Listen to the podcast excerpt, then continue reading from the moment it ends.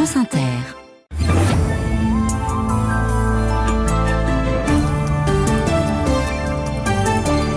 9h, le journal Laurence Thomas.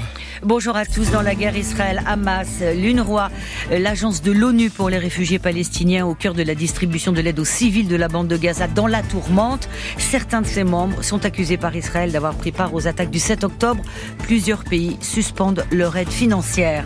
Le chef du gouvernement, Gabriel Attal, attend une nouvelle fois ce matin sur le terrain après ses annonces pour espérer calmer la colère des agriculteurs. Ces derniers annoncent pour demain le blocus de Paris et du marché de Rungis. Et puis l'équipe de France de handball sur la route du titre européen. Un dernier défi, ce sera contre le Danemark à 17h45. Et à 9h10 sur France Inter, attention au choc. Interception nous emmène dans le monde du MMA, le sport de combat à la mode à la télévision, sur les réseaux sociaux et dans les clubs. Mélange de lutte, boxe, karaté, judo, jiu-jitsu, gros plan sur un succès juste après le journal.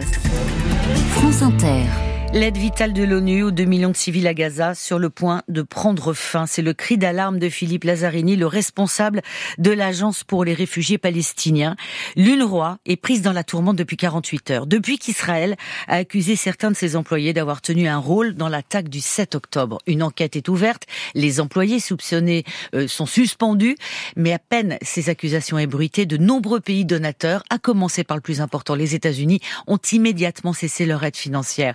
Italie, Canada, Australie, Royaume-Uni, Finlande et Allemagne ont emboîté le pas aux États-Unis, qui dit arrêt des financements, dit arrêt des opérations de l'agence onusienne. Or, l'UNRWA est au cœur de l'aide humanitaire à Gaza, mais pas seulement. Elle intervient également dans les territoires palestiniens, en Jordanie, en Syrie et au Liban. À Beyrouth, la correspondance de Clotilde Bigot. L'UNRWA subventionne à hauteur de 50% de nombreuses aides pour les Palestiniens, notamment tout ce qui a trait à la santé, entièrement privatisé au Liban. Abdallah a 17 ans, il a quitté l'école il y a deux ans pour travailler. Pour lui et sa famille, les aides de l'UNRWA sont indispensables. Il nous donne des bons pour acheter à manger et à boire, mais il nous aide aussi pour les médicaments et aller à l'école. Il nous donne beaucoup. Plus loin dans la rue, Abou Arab regarde la télévision dans son magasin. L'arrêt du financement de l'UNRWA serait une catastrophe pour lui. Avec notre situation de Palestiniens au Liban, il n'y a que l'UNRWA qui nous aide. Les Palestiniens du Liban ne peuvent pas obtenir la nationalité et sont bannis de plusieurs secteurs professionnels. Abou Arab montre son fils assis à côté de lui. On a des enfants qui vont à l'école, on ne peut pas les mettre dans des écoles libanaises, cela briserait leurs rêves. Des écoles libanaises bien trop chères pour la majorité des personnes ici et qui acceptent rarement des élèves palestiniens dans leurs établissements. Alors à Chatila, tous sont inquiets pour l'avenir de l'UNRWA, mais aussi pour l'avenir du Liban qui chaque jour se rapproche d'une guerre totale. Beyrouth. Clotilde Bigot pour France Inter. En Ukraine, la découverte d'un vaste système de corruption d'achat d'armes, révélation de l'agence de renseignement ukrainienne confirmée par le ministère de la Défense ukrainienne, des employés de ce ministère ainsi que des responsables du fournisseur d'armes de Lviv Arsenal ont détourné près de 40 millions de dollars lors d'une transaction destinée à acheter des obus. Certains fonds ont déjà été transférés sur des comptes à l'étranger. Cinq personnes se sont vues notifier des avis de suspicion. C'est en Ukraine la première étape des procédures judiciaires et l'un des suspects a été arrêté alors qu'il tentait de franchir la frontière ukrainienne. Le Premier ministre retourne sur le terrain ce matin. Gabriel Attal est attendu en Indre-et-Loire où il va rendre visite à des maraîchers. Il devrait s'exprimer à la suite de cette visite. Il faut dire que deux jours après ces annonces, la colère des agriculteurs est loin d'être retombée. La FNSEA, les jeunes agriculteurs, la Confédération paysanne et la coordination rurale appellent à poursuivre la mobilisation. Partout en France, de nombreux blocages sont maintenus. Certains sont levés ou en train d'être levés. Dans l'heure entre Rouen et Paris, blocage de la 13. Il sera levé à 15 ce dimanche pour reprendre demain à 9h30. Dans les Pyrénées, la 64 est toujours bloquée sur 75 km entre Pau et Saint-Gaudens. Sur la 71, toujours les mêmes perturbations entre Bourges et Clermont-Ferrand. Aucune circulation. Demain donc, acte 2 de la mobilisation, blocage de la capitale et du marché de frais de Ringis.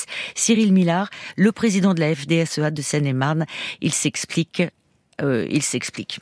On va euh, bloquer fermement euh, toutes les autoroutes qui mènent à Paris. C'était prévisible. Hein. On l'avait annoncé que si les annonces du Premier ministre n'étaient pas à la hauteur, on cranterait beaucoup plus les blocages, puisqu'on voit bien que depuis qu'on a bloqué la France, on a une écoute attentive du gouvernement. On est dans un conflit majeur, dans une mobilisation majeure, avec des agriculteurs très très déterminés parce que la coupe est pleine. Et on avait dit que si les annonces n'étaient pas à la hauteur, on mettrait un cran supplémentaire. Le cran supplémentaire, c'est le siège de Paris. C'est un symbole, mais c'est aussi une façon d'assécher euh, la capitale et qui permettra sûrement un réveil du gouvernement sur l'urgence de la situation. Cyril Millard, le président de la FDSEA.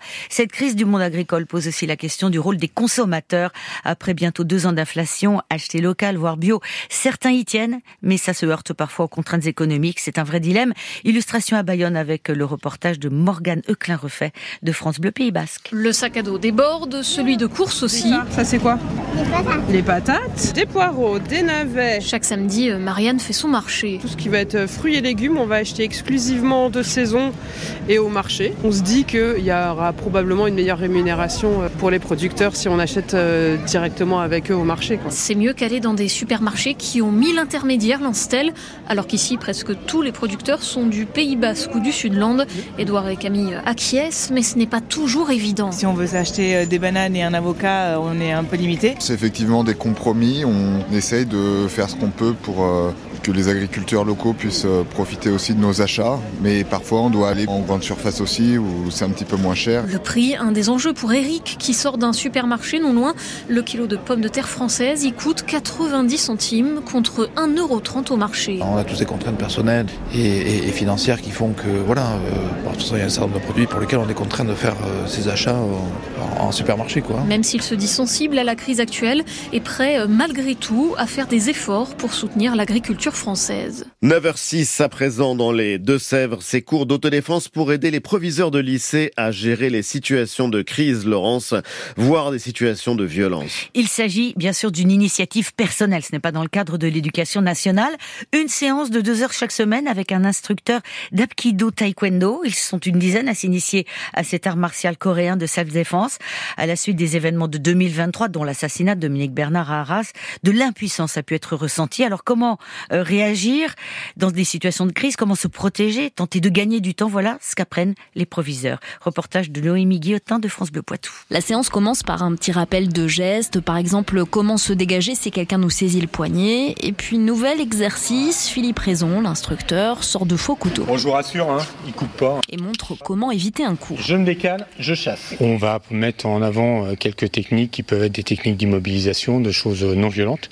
L'idée c'est pas d'agresser euh, un élève ou un parent d'élève ou euh, une quelconque personne au sein d'un lycée. Et bien au contraire, c'est plutôt pouvoir garder la maîtrise de la situation. S'il se retrouve face à un élève, un parent ou un individu extérieur qui se montrerait agressif. Je me suis jamais retrouvée dans cette situation-là, mais euh, voilà, c'est peut-être apprendre des techniques au cas où hein, on serait confronté à ce genre de situation. On espère que ça ne servira jamais. Voilà. L'éducation nationale forme à gérer les crises, mais pas forcément à faire face à un assaillant, explique cet autre chef d'établissement. Être capable de réagir par rapport à un imprévu, c'est ça l'objectif. Quand moi j'ai vu les images du type d'Arras avec Sacha, je me dis mais qu'est-ce que j'aurais fait? Qu'est-ce que j'aurais fait? Est-ce que j'aurais été capable ne serait-ce que de brandir une chaise devant lui? On ne sait pas comment on va réagir. Et l'idée c'est de se préparer à ça, même mentalement. Et puis c'est l'occasion, explique ses proviseurs, de faire une activité physique, eux qui sont bien pris par leur travail, mais aussi d'échanger entre collègues. Noémie Guillotin de France Bleu Poitou. L'heure de vérité pour les handballeurs de l'équipe de France à 17h45 ce soir. Les Bleus vont retrouver le Danemark en finale de l'Euro. Le match se déroule à Cologne en Allemagne, le pays organisateur, mais éliminé vendredi par les Danemark. France-Danemark, c'est une affiche récurrente dans les grandes finales internationales. Jean-Pierre Blimaud. La France et le Danemark se sont affrontés cinq fois dans des finales relevées, deux finales olympiques, deux finales mondiales.